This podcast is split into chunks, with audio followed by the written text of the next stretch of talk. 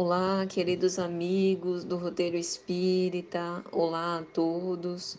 Eu sou Patrícia Lins, oradora e escritora espírita, e é com muita alegria que estamos aqui mais uma vez para fazer alguma reflexão sobre a doutrina espírita.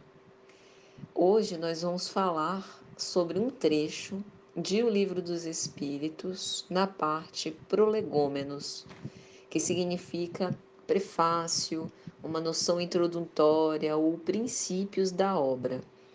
Esse texto de Prolegômenos começa com uma abordagem de Kardec com respeito às comunicações entre o mundo espírita e o mundo corporal.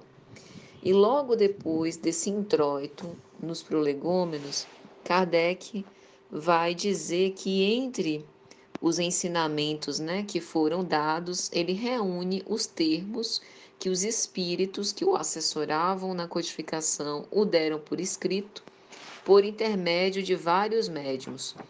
E aí, esse texto é assinado por São João Evangelista, Santo Agostinho, São Vicente de Paulo, São Luís, o Espírito de Verdade, Sócrates, Platão, Fênelon, dentre outros.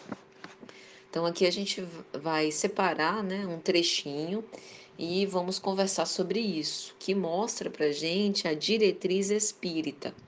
Os espíritos dizem assim a Kardec: com a perseverança é que chegarás a colher os frutos de teus trabalhos. O prazer que experimentarás vendo a doutrina propagar-se bem compreendida será uma recompensa cujo valor integral conhecerás, talvez mais no futuro do que no presente.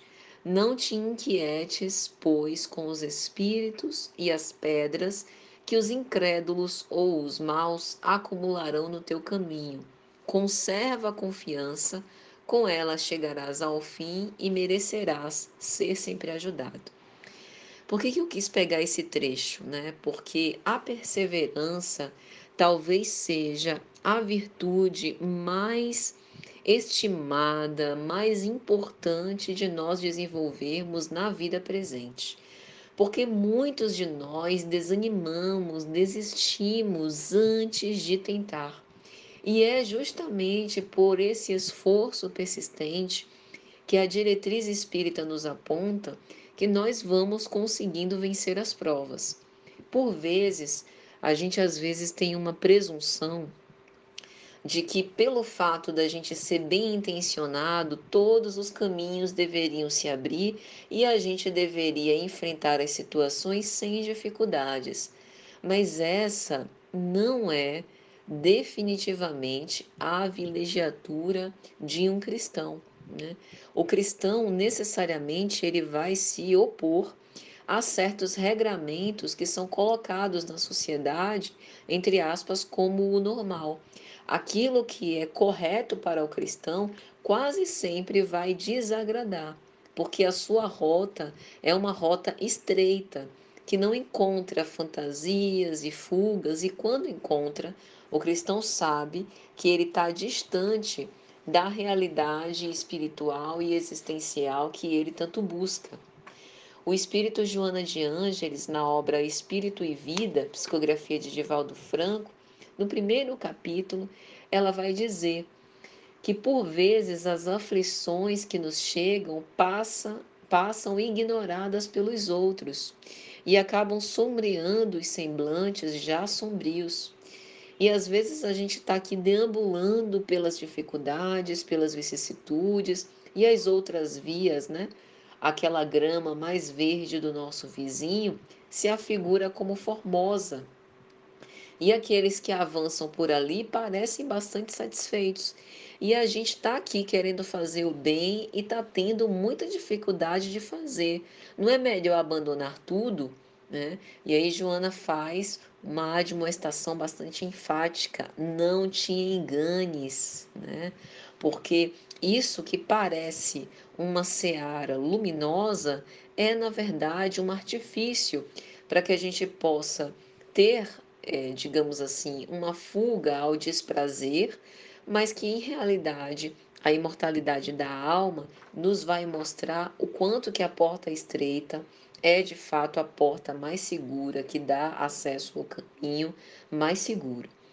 E aí, os espíritos falam também a Kardec nesse trecho que a gente leu sobre a não inquietação. Mesmo que hajam influências espirituais de espíritos encarnados ou desencarnados, tanto faz, que tentem nos dissuadir, nos enfraquecer em tempos como o que hoje nós atravessamos, né, da pandemia, muitos temos sentido desânimo, né, assim uma dificuldade muito grande de vencer as resistências, por vezes um desassossego, uma inquietação, uma angústia que a gente reconhece que não é nossa, de quem é? Das mentes que estão se associando conosco e, e dos pensamentos ansiosos que a gente está assimilando por conta do contexto, né, da psicosfera terrestre e do momento que a gente está atravessando. Então, nós que somos imortalistas precisamos ter isso muito fresco na nossa cabeça e não nos inquiete também as pedras dos incrédulos ou dos maus que acumularão no caminho. Essas pedras são aquelas pedras simbólicas, né? as pedras metafóricas. É muitas vezes as acusações sem fundamento né? que fazem em relação a nós, dificuldades de convivência, incompreensões, acusações de hipocrisia, de falsear, né? Mas a gente precisa dar um crédito, porque muitas das pessoas, né, que fazem comentários injuriosos ao nosso respeito ou que é, negativam, digamos assim, as nossas ações, não nos conhecem em profundidade. Por vezes nem a gente se conhece em profundidade então, como é que a gente vai exigir do outro uma, um entendimento né, profundo a respeito de nós mesmos? Então, Joana vai falar que todos os construtores do pensamento e das ideias que possibilitaram novas conquistas através dos tempos vergaram infatigáveis ao peso de mil aflições, né?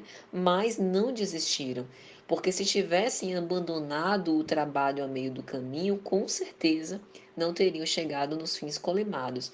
E ela encerra dizendo: avança, portanto, pautando a conduta na firmeza dos postulados abraçados, e se o caminho parecer áspero e de difícil acesso, recorda Jesus.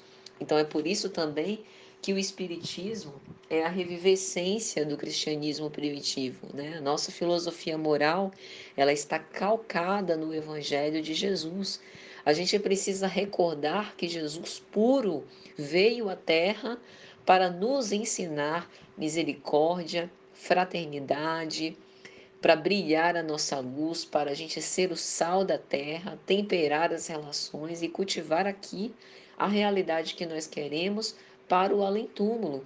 E ele que veio sem mácula foi tão injustiçado, foi crucificado, perseguido e incompreendido. E nós que carregamos né, as nossas mazelas de, desse ciclo reencarnatório em que a gente está, como é que a gente vai esperar ser bem aquinhoado e bem recebido por todos? Então, esse daí é um engano que a gente precisa se desfazer. Portanto, meus amigos, perseverança sempre, esperança na semeadura que a gente está fazendo agora e muita fé em Deus. Um grande fraternal abraço para todos, que Jesus nos abençoe e nos ilumine e até a próxima, se Jesus assim permitir.